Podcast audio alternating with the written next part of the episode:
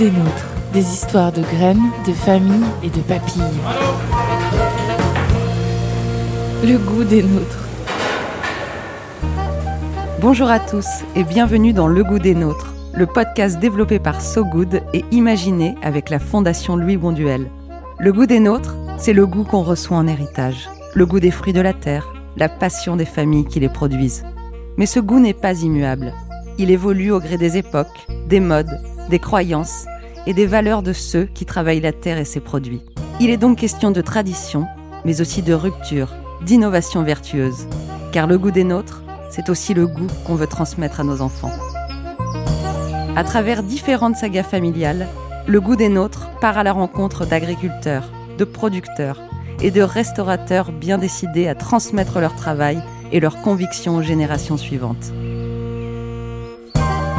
Aux quatre coins de l'Hexagone, ces femmes et ces hommes bêchent, piochent, cuisinent et réfléchissent pour offrir des produits sains, naturels et toujours gourmands. En filigrane, c'est le portrait d'une France agricole et moderne, engagée en faveur de la transition écologique qui se dessine. Pour ce quatrième épisode, prenons le large et mettons le cap sur un bout de terre à l'horizon des côtes de la Charente-Maritime. Reliée à La Rochelle par un pont de presque 3 km enjambant l'océan Atlantique, la quatrième plus grande île de France métropolitaine tire son charme de ses plages, ses marais salants et ses maisons traditionnelles couleur crème. Chaque année, le ballet se répète. Elle attire les touristes l'été et retrouve sa quiétude l'hiver. Bienvenue à l'île de Ré. En bravant les bourrasques de vent, il faut encore pousser le périple sur une vingtaine de kilomètres pour traverser l'île d'est en ouest et ainsi atteindre le village d'Ars-en-Ré. C'est ici, sous le regard du phare des baleines, que sont fabriquées les confitures du clocher. Dans le laboratoire, on retrouve Bertrand Hérodeau. L'artisan insulaire de 31 ans a repris le flambeau de sa mère, Françoise, partie à la retraite il y a deux ans. Un temps aux côtés de ses frères, il est aujourd'hui le seul de la fratrie Hérodo dans l'entreprise. Ici, sur l'île de Ré, mais aussi sur le continent, les confitures du clocher ont leur petite réputation.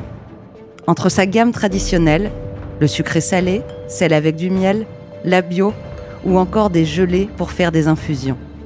Bertrand estime en avoir vendu pour plus de 110 000 pots en 2020, parmi une soixantaine de produits.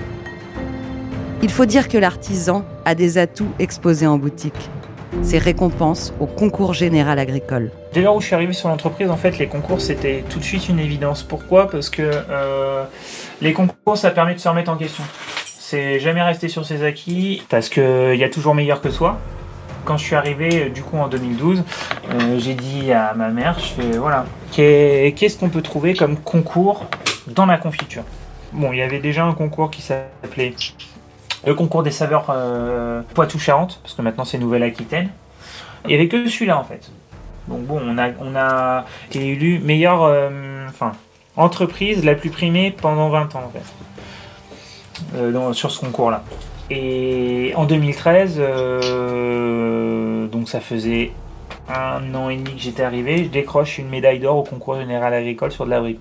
Plutôt fier quand même.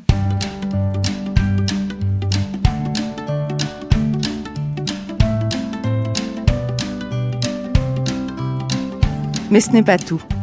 Un matin d'octobre 2018, Bertrand reçoit un coup de téléphone. À l'autre bout du fil, une voix, à l'accent corse, lui annonce qu'il a remporté un concours organisé à Bastia avec un jury composé entre autres du chef pâtissier de l'Élysée.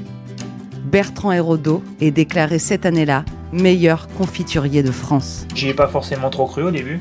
Quand à 9h du matin, euh, le président du, concours m'appelle et qui me dit euh, Bon bah bravo, bonjour, bravo, euh, oui, pour. bah, vous avez envoyé des produits au concours de Bastien pour les confitures et vous êtes premier. Ah d'accord. Et du coup, bah, vous êtes de France en 2018. Ah Ok, cool. Donc ouais, très fier. Pour le coup, là, oui, bah, très fier parce que bah, je m'y attendais pas. Hein. C'est bête de dire ça, mais c'est ma philosophie. Je pars toujours défaitiste. Défaitiste. Au moins, si j'ai rien, bah, je suis pas déçu. C'était par thème, euh, par thème de couleur. euh, Bon, quand on est sur ce genre de concours-là, on envoie les produits qu'on maîtrise le mieux. Mais j'ai envoyé une mara des bois, donc une confiture de fraises. J'ai envoyé une poire vanillée, donc euh, une confiture plutôt jaune. Et après, j'ai envoyé une abricot, euh, une confiture d'abricot et amande amère. Donc le côté orange. Donc en fait, on avait vraiment les trois couleurs. Ils ont dit que j'avais joué la sécurité, mais par contre, comme ils ont dit, ils font, vous avez fait des confitures juste parfaites. Euh, la couleur était là, euh, une belle couleur rubis par exemple pour votre confiture de fraises, Euh, pour votre confiture d'abricot. On était sur un beau orange euh, bien brillant, euh, bien comme il faut. J'avais vraiment euh, bien travaillé mes produits, donc ouais, là, là c'est le prix où je suis le plus fier quoi. On était quand même jugé par des personnes, bon pas des moindres, hein. on avait quand même le chef pâtissier du, de l'Elysée qui était là, un meilleur ouvrier de France, un, un maître chocolatier et deux autres personnes quoi. Mais bon ça va, c'est des personnes, ils savent de quoi ils parlent quoi. Quand il m'a appelé le matin, je lui ai dit, je fais bah c'est très gentil. Il me fait bah du coup euh, j'imagine que vous pourrez pas être euh, là euh, pour la remise. Je fais bah ouais vous imaginez bien ça fait un peu court pour, pour être chez vous ce soir à 18h quoi. Donc du coup il me fait bon bah on, on prend vos diplômes et votre coupe et puis on vous l'enverra, il n'y a pas de problème. Ainsi, les confitures du clocher sont devenues une référence nationale dans le domaine de la garniture de tartines et de l'agrément de yaourt. Et pourtant, au départ, rien ne prédestinait les pots de la famille Hérodo à quitter l'île de Ré. Née à Sainte-Marie de Ré, Françoise, 69 ans, la maman de Bertrand, a rencontré son mari à l'autre bout de l'île et le couple s'est naturellement établi à Ars-en-Ré. Deux jours avant de repartir en road trip à vélo électrique dans la vallée de la Loire avec son mari, la pétillante retraitée rembobine sa vie. Dans les années 80, nous étions producteurs, exclusivement producteurs. Alors, on faisait de la viticulture. Nous avions des petits peu de vignes pour la production de cognac que nous fournissions à la coopérative. Nous faisions des pommes de terre primeurs sur une dizaine d'hectares. Voilà. Et puis, euh, il y avait la production de petits fruits, notamment de fraises. On avait à peu près, euh, produit à peu près une dizaine de tonnes de fraises par an. On fournissait ça dans l'île de Ré, puis au restaurant euh, sur La Rochelle. On avait donc du personnel, et puis ben, les aléas climatiques faisaient que ben, après les orages, hein, et puis souvent en pleine production, ben voilà quoi. Alors c'était pas forcément des fruits très abîmés, mais des fruits qui avaient connu les impacts de d'eau, et puis ces fruits-là, eh ben il fallait euh, ben, systématiquement, immédiatement, ben, en faire quelque chose quoi, soit les retirer du champ parce que ça allait pourrir pour sauvegarder le reste, soit ben voilà. Et alors après avoir été chaudé x x fois, euh, et bien là je me suis mis à à dire mais pourquoi on transformerait pas quoi? Et puis ben, je me suis mis à faire euh, 50 pots sur ma vitrocéramique qui euh, tous les jours ça débordait un petit peu dans les tiroirs euh, environnants. et puis Très impliquée dans la vie associative locale, Françoise commence par régaler les amis, puis les amis des amis, jusqu'au jour où ses proches, comblés par les confitures de fraises et de melons charentais, finissent par la convaincre d'étendre sa production des pommes de terre aux pots de confiture. La mère et le fils retracent la genèse de cette histoire. Je faisais partie d'une troupe de théâtre de reconstitution historique autour du clocher qui s'appelait Ars Spectacle. Et puis, euh, ben, j'étais responsable un petit peu de l'approvisionnement de troisième mi-temps où, euh, euh, avant les répétitions, casser la croûte ou après les répétitions, il y a toujours un anniversaire euh, euh, sur une troupe d'une trentaine de couples comme ça. Et moi, j'étais responsable de l'approvisionnement de la troisième mi-temps. Donc, c'était des crêpes, des crêpes, des crêpes, des crêpes à foison. Et puis, c'était, eh ben, ben c'était des confitures. Et alors, ben, j'emmenais les confitures. Et puis un jour, euh, c'était l'anniversaire de mon mari, un 25 février, euh, d'une année je ne sais quoi, euh, je ne sais plus. Et puis euh, la musique du village est débarquée chez moi, euh, pan pan pan pan pan, et le lendemain matin, euh, j'ai retrouvé une pancarte sur mon mur, euh, euh, les confitures du clocher, parce qu'on faisait partie de la troupe qui s'appelait euh, Ars Spectacle, autour du clocher, reconstitution historique, et c'est de là qu'est venu les confitures du clocher. Ah bah moi je suis de 89. Donc euh, j'étais j'étais tout jeune, j'avais 3 ans. Donc euh, j'ai été bercé euh, aux fraises, on va dire. Aux, fraises, aux fruits rouges, aux melons, aux, bah, tout ce qui est euh, légumes aussi. mais à 3 ans, moi aussi, je, faisais les reconstitutions. Donc oui, j'ai complètement connu la chose. Euh, le panneau en lui-même, euh, je l'ai pas vu se poser, mais je vois bien le truc comment ça s'est monté. Ouais, c'était. Je pensais pas que ça, qu'on en arriverait comme, enfin, où on en est actuellement.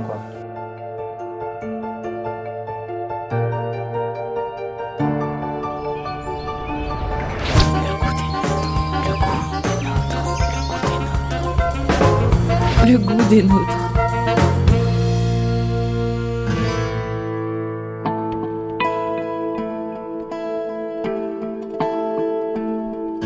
Pour se professionnaliser dans son nouveau métier, à la quarantaine passée, Françoise va intégrer une école de management. De cette période, l'ancienne chef d'entreprise retient qu'elle a toujours dû se battre pour se faire une place. En parallèle du développement des confitures, la famille Hérodo continue de produire des fruits et des légumes. Jusqu'à ce tournant de février 2010, quand la tempête Xintia va noyer l'île de Ré. Bertrand et Françoise retracent les conséquences de la catastrophe. On a arrêté de produire des fruits et légumes. Pourquoi? Parce que les nappes phréatiques sont saumâtres. Suite à 70% bah, de l'île sous l'eau. C'est là où on a arrêté, enfin, où ils ont arrêté. J'étais pas encore sorti de pâtisserie. Je suis sorti en. Enfin, je suis arrivé fin 2011, moi, en, en ici, confiture. Mais après, euh, oui, on a essayé de ils ont essayé de trouver des solutions, mais c'est, enfin, des coûts exorbitants pour faire du fruits et légumes, quoi. Au fur et à mesure, avec le temps, le sel est tombé dans les nappes phréatiques. Euh, et c'est vraiment à partir de, de 2014-2015 où là ils se sont posé la question on va peut-être arrêter de produire parce que quand on totalise euh, à peu près 70% de rendement en moins euh, il y a un moment euh, ouais faut, faut arrêter les enfin faut limiter la casse quand même quoi. Parce que ok les fruits et légumes étaient d'un côté et la vente de, de, comment s'appelle de confiture était de l'autre. Mais à la fin ça, ça aurait emmené tout le monde quoi. Et on aurait pu vraiment pas s'en sortir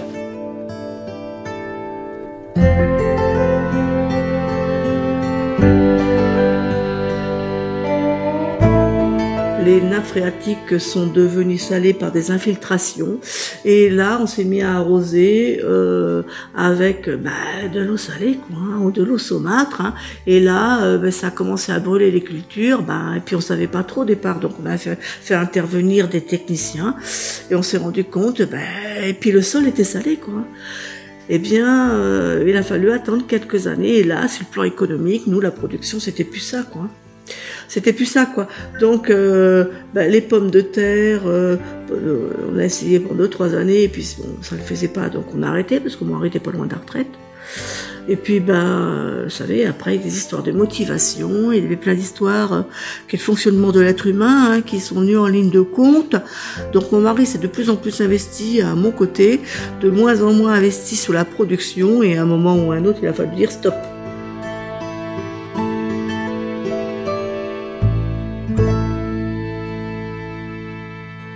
Avant de fabriquer des confitures, Bertrand, lui, se destinait à devenir pâtissier.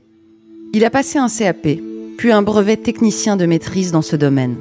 Un apprentissage de la rigueur, de l'exigence, mais aussi de la précision, qui sont devenus des atouts quand il est rentré dans le laboratoire pour fabriquer des confitures. C'est bête de dire ça, mais toute personne peut faire de la confiture. Après, euh, c'est plutôt la sensibilité qu'on va, qu'on va y mettre. Donc, euh, étant pâtissier, nous, en fait, on, nous apprend euh, les coordinations des goûts et euh, tout ce qui va être euh, la sensibilité des produits. Par exemple, quand vous faites un, fraise hibiscus ou une fraise pétale de rose, donc confiture de fraise hibiscus ou confiture de fraise pétale de rose, si on annonce ces produits-là, faut pas qu'il y en ait un qui l'emporte sur l'autre, quoi. C'est vraiment, faut vraiment sentir les deux goûts.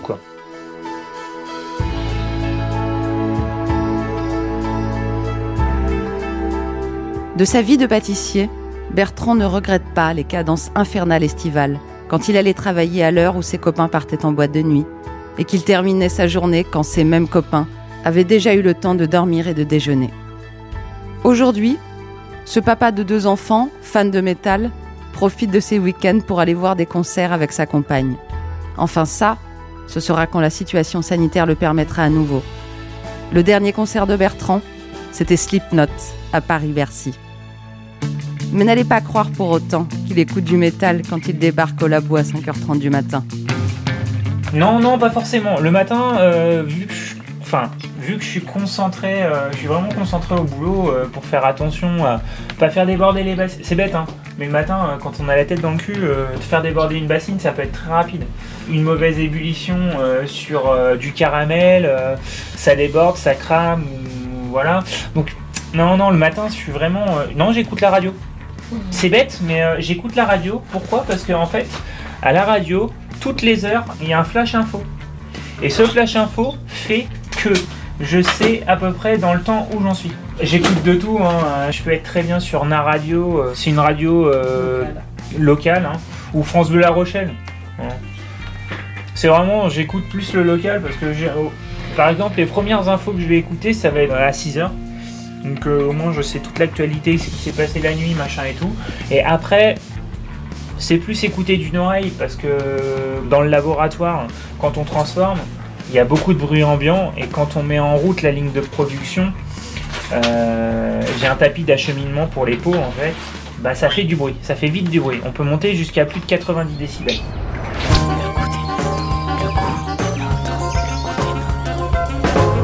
Le goût des nôtres. Aujourd'hui, Françoise, la maman de Bertrand, est la première à le reconnaître. Les confitures du clocher se sont bonifiées au fil du temps.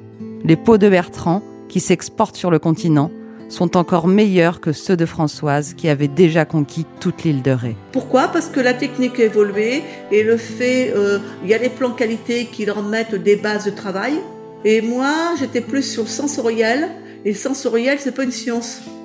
C'est-à-dire que ici ils bouent à 101, eh ben eux ils vont ils vont stopper, euh, ils vont ils vont voir à la couleur euh, que 101 c'est trop quoi. Hein euh, moi je vais pas le voir, mais n'empêche que de 100 à 101, ben c'est énorme parce que il y a tous les, les, subtils du fruit, la couleur notamment qui va bouger. Et puis qu'avec avec la couleur qui bouge, eh ben il y a y a la saveur, il y a il n'y a pas que la saveur, il n'y a pas que l'acide, il y a le goût, les, les oxyanes, il y a, y a, tout, y a tous les, les, subtils du fruit qui vont dégager. Moi, je vais acheter euh, les confitures du clocher, euh, tout simplement. Euh, moi, je fabrique plus, ah ben ça certainement pas, non Parce qu'en plus de ça, c'est que chez moi, je suis pas certain que je fabriquais la même qualité de produit que eux, parce que ils ils ont le réfractomètre, ils ont tout pour produire. Parce qu'il ne s'agit pas de mettre du sucre ou de pas de mettre de sucre, il faut mettre ce qu'il faut et quand il faut. Mais moi aujourd'hui, je n'ai pas les, outils de mesure, à part ma sensibilité à l'odeur, euh, euh, effectivement, et puis bon, ces sensibilités-là, c'est certainement depuis quelques années maintenant, évaporé un petit peu.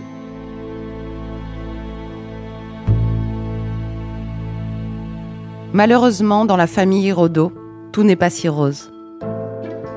Si le récent passage de témoin a coïncidé avec une augmentation de la qualité des confitures, il a été aussi synonyme de détérioration des relations familiales. Depuis deux ans, Bertrand et sa mère ne sont plus en contact. Aujourd'hui, Françoise et son mari vont même quitter le village d'Arsenré pour aller vivre de l'autre côté de l'île, à Sainte-Marie-en-Ré, loin du clocher des confitures. Peut-être que le temps apaisera les tensions. En attendant, après avoir été sacré meilleur confiturier de France en 2018, Bertrand est désormais en lice pour les championnats du monde. Ils se dérouleront en août prochain dans le Lot-et-Garonne. Le confiturier suivra la devise de Fort Boyard, qui est établie dans l'océan à quelques milles marins au sud de Ré. Toujours plus loin, toujours plus haut, toujours plus fort.